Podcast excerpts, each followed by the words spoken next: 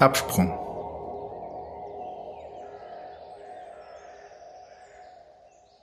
Während Paul und sein Vater auf weitere Nachrichten von Seifried warteten, schlummerte Paul erneut ein und sein Kinn sackte auf die Brust. Er schreckte auf, sah sich halb bewusst um, drehte den Kopf auf die andere Seite und dämmerte weiter. Dieses Spiel wiederholte sich ein paar Male, bis sich ein prägnanter Speichelfleck auf seinem T-Shirt gebildet hatte. Er sah zu seinem Vater hinüber, der den Kopf abgewandt hatte und leise in ein Headset murmelte.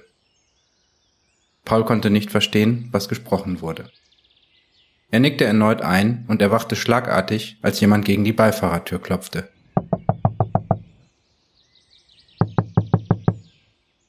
Dort stand ein mittelalter, unrasierter Mann, der ihm signalisierte, das Fenster herunterzulassen. Ehe Paul sich besinnen konnte, glitt das Fenster herunter.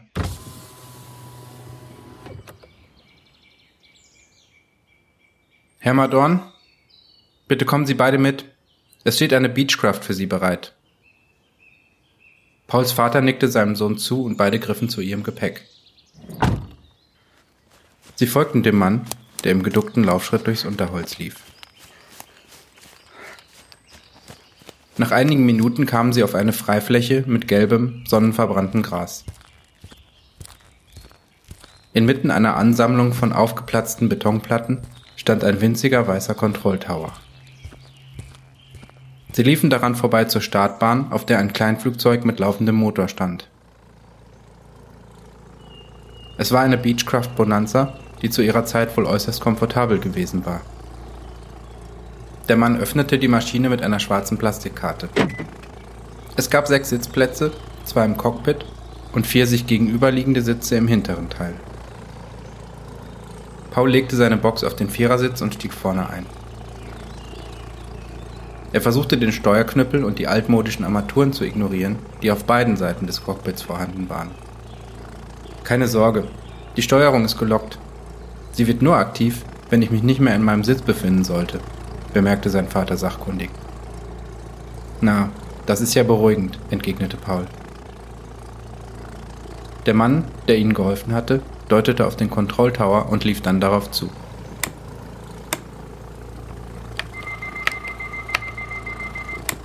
Es dauerte eine Weile, bis sein Vater sich mit den Anzeigen vertraut gemacht hatte, dann setzte er das Flugzeug ein wenig zurück, um die kurze Startbahn optimal ausnutzen zu können. Nach einem weiteren Check holte er sich vom Tower die Starterlaubnis. 0902, Tower 124525, tschüss. 124525, Berlin 80902 bereit. Das Flugzeug beschleunigte und als Paul die verwitterten Markierungen an sich vorbeiflackern sah, schloss er die Augen.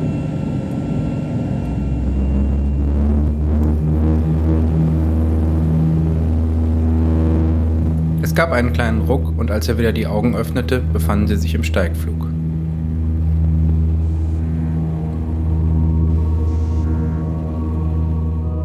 Die Sonne brach durch den bewölkten Morgenhimmel und tauchte die Kabine durch die getönten Fenster in ein angenehmes, orangebraunes Licht.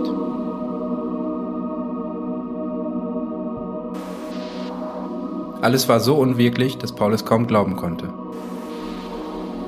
Er flog mit seinem Vater in einem alten Privatflugzeug in den Sonnenaufgang.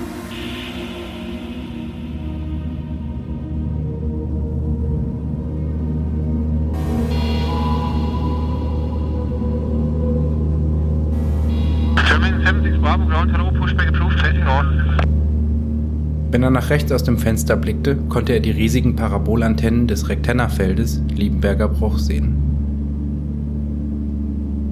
Von der Interzonengrenze trennten sie nicht einmal 20 Kilometer. Das bedeutete, sie würden in nicht einmal 10 Minuten mitten über Berlin sein.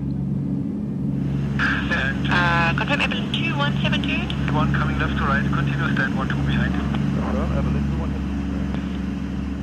Eine Kaskade von Funksprüchen prasselte auf sie ein, bis sein Vater kurzerhand die Frequenz wechselte. Zwischen Bergen aus Statik war nun die Stimme von Seifried zu hören.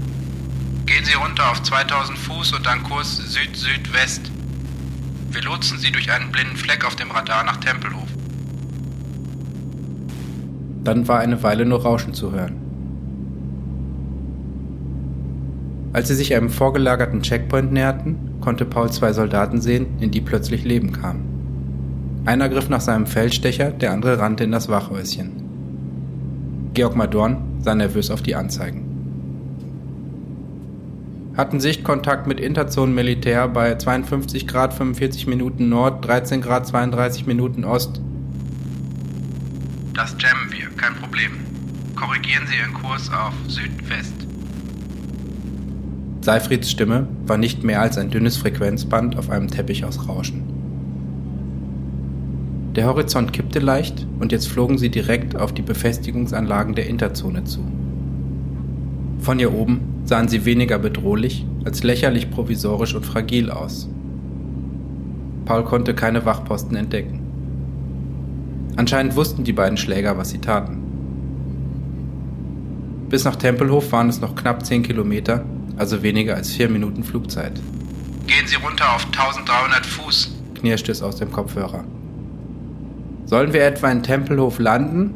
rief Paul zu seinem Vater herüber. Dann können wir uns gleich dem Militär ergeben. Wer spricht denn von landen? sagte sein Vater mit einem schiefen Grinsen. Sprungpunkt erreicht in Delta minus 200 Sekunden. schallte fast gleichzeitig die Stimme von Seifried aus dem Kopfhörer.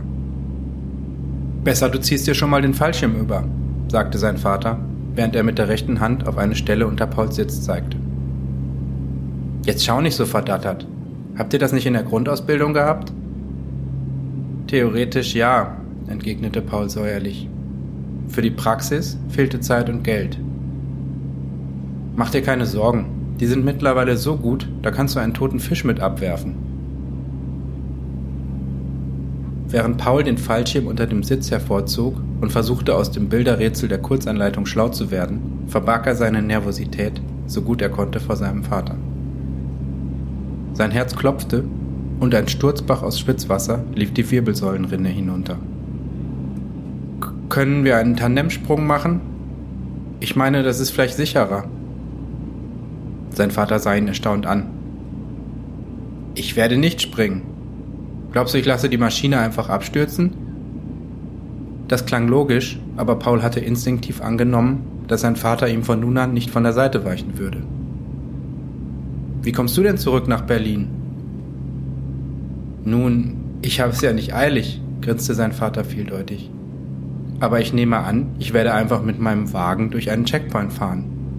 Ich habe ja kein Einreiseverbot. Sprungpunkt erreicht in Delta minus 60 Sekunden. Jetzt mach mal voran, Paul. Sitzt das Ding richtig? Paul drückte den Prüfknopf und drei grüne LEDs signalisierten ihm, dass der Schirm korrekt angelegt war.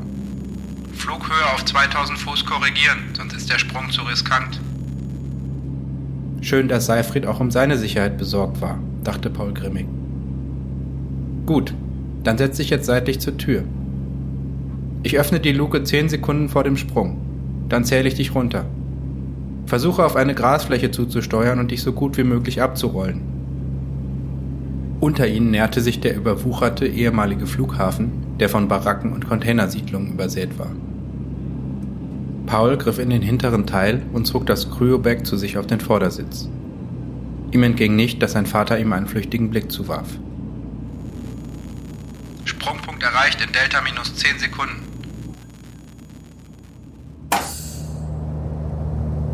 Mit einem Zischen glitt die Tür auf und ein harscher Wind ließ Paul jäh zurückzucken. Er griff das Cryobag, doch sein Vater hatte den Schulterriemen fest umklammert. Die Box bleibt hier. Paul sah seinen Vater an und versuchte herauszufinden, ob er scherzte. Papa, das ist jetzt nicht die Zeit. Du wirst das verstehen, wenn ich wieder in Berlin bin. Wenn ich das Ding an Ludikop ausliefere, muss sich unsere Familie nie wieder Sorgen um Geld machen. Fassungslos starrte Paulin an. Alles, was sein Vater ihm in den letzten zwölf Stunden gesagt hatte, war mit einem Schlag zunichte gemacht. Georg Madorn war wieder der egozentrische und skrupellose Karrierist, vor dem Paul seit seiner Teenagerzeit geflüchtet war. Er wurde überwältigt von einer Woge von Hass, die noch dadurch verstärkt wurde, dass sein Vater ihm diese Schmierenkomödie von wegen Verletzlichkeit und Fürsorge vorgespielt hatte. Die Angst vor dem Sprung fiel schlagartig von ihm ab.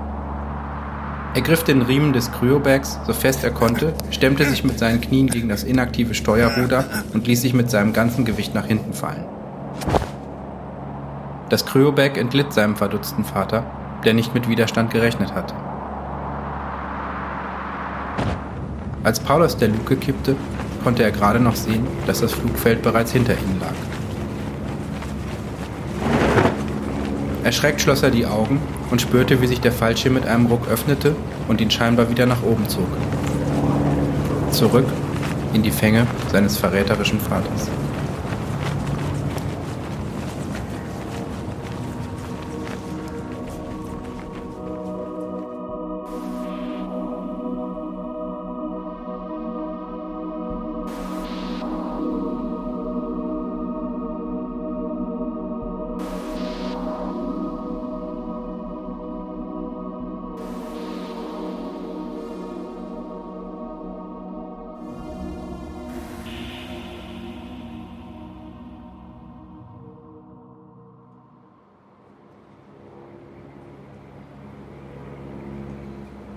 Die Landung war turbulent und schmerzhaft gewesen, was weniger an dem High-End-Fallschirm lag, als daran, dass sie bei seinem Absprung das Flugfeld bereits passiert hatten und Paul in die Böschung der alten S-Bahn-Gleise nördlich der Oberlandstraße geknallt war. Das Motorengeräusch des Flugzeugs war noch zu hören, verlor sich aber schnell im allgemeinen akustischen Smog. Einige Minuten lag er wie ein Käfer auf dem Rücken und versuchte die Luft in seine Lunge zurückzubekommen, die beim Aufprall schlagartig entwichen war. Der Adrenalinschub, der seit dem Absprung durch seinen Körper flutete, erlaubte es ihm, trotz der Schmerzen schnell wieder in Gang zu kommen. Seine Gedanken rasten. Er hatte einen Freund in Neukölln, der in der Nähe vom Körnerpark wohnte, also nicht mal einen Kilometer entfernt. Dort konnte er duschen und seine Wunden lecken. Dann würde er weitersehen. Er öffnete das Cryo-Bag, versicherte sich, dass das Datafed äußerlich unbeschädigt war, schulterte den Rucksack und hinkte zügig Richtung Osten.